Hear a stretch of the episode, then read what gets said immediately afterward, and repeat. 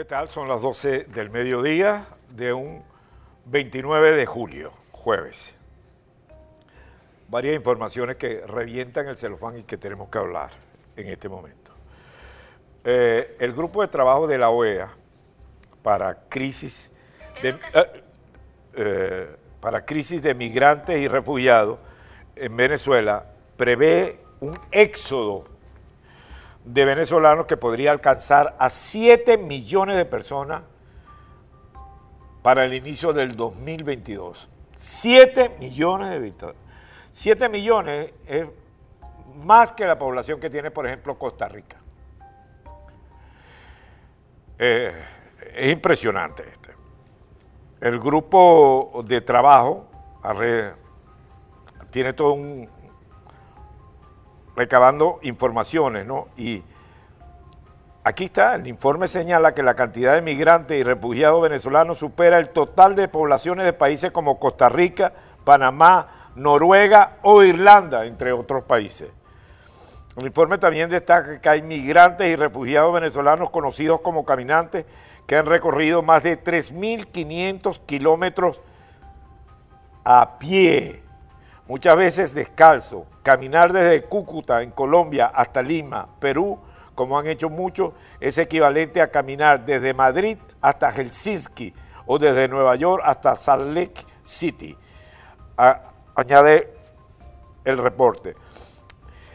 De manera que es una situación verdaderamente crítica, crítica. Y además no se detiene, es un promedio de eh, se estima, reporte sostiene que pese a que las fronteras están cerradas debido a la pandemia del COVID-19, se estima que entre 700 y 900 venezolanos huyen diariamente de su país por caminos irregulares en la frontera. Esto evidentemente, evidentemente, esto es una tragedia y un tema serísimo para América Latina que debe ser tratado. Dentro de esto, Borrell, hoy en declaraciones al país de España, Borrell es como siempre. El ejemplo que le pongo yo a ustedes del estudio que no se sabe si va hacia adelante o si va hacia atrás, depende, bueno. Entonces, eh, Borrell recordó en una entrevista para el país de España que la Unión Europea estuvo en contacto con el régimen de Nicolás Maduro y la oposición venezolana en función de constatar si era posible que las elecciones a la Asamblea Nacional se pudiesen celebrar con un mínimo de garantía y haber enviado una misión de observación electoral.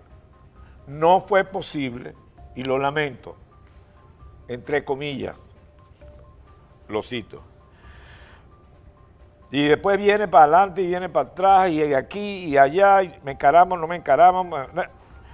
Por último, Borrell manifestó mucha preocupación por las detenciones arbitrarias de responsables políticos de la oposición que se produjeron durante la presencia de la misión en el país caribeño, a quienes el régimen acusa de cargos a lo que se refirió muy grave. Pero mucha preocupación, no, es, un momento de muchísima preocupación. O estás en condenas o no condenas, pero muchísima preocupación es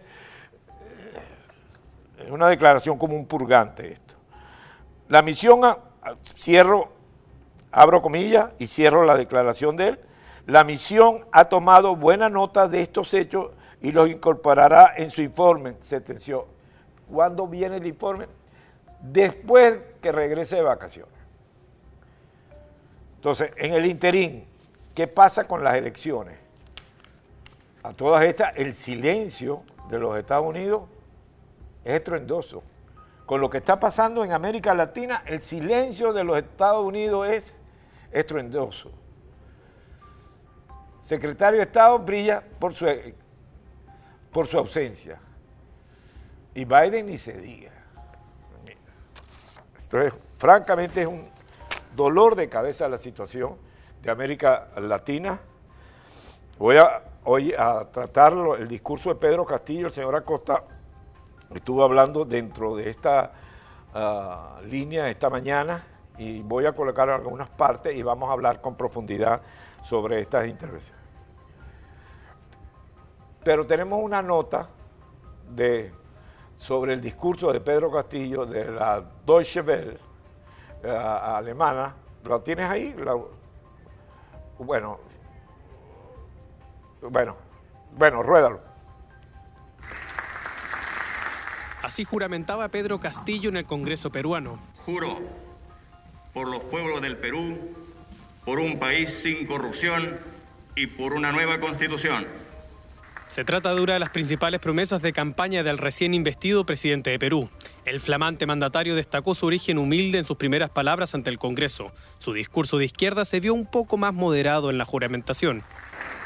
Es la primera vez que nuestro país será gobernado por un campesino, una persona que pertenece, como muchos de los peruanos, a los sectores oprimidos por tantos siglos. Queremos que la, economía mantenga orden y predictibilidad, que es la base de las decisiones de inversión. La propiedad de las personas obtenidas con esfuerzo y en el marco de la legalidad está garantizada por el Estado. Castillo asume finalmente la presidencia tras casi dos meses de incertidumbre con un país altamente polarizado.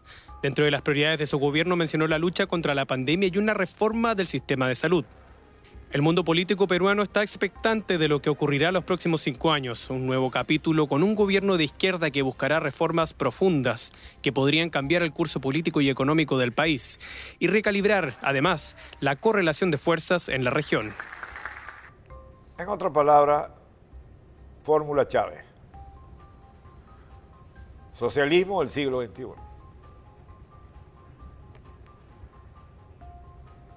Y en un año y pico serán las elecciones de Colombia.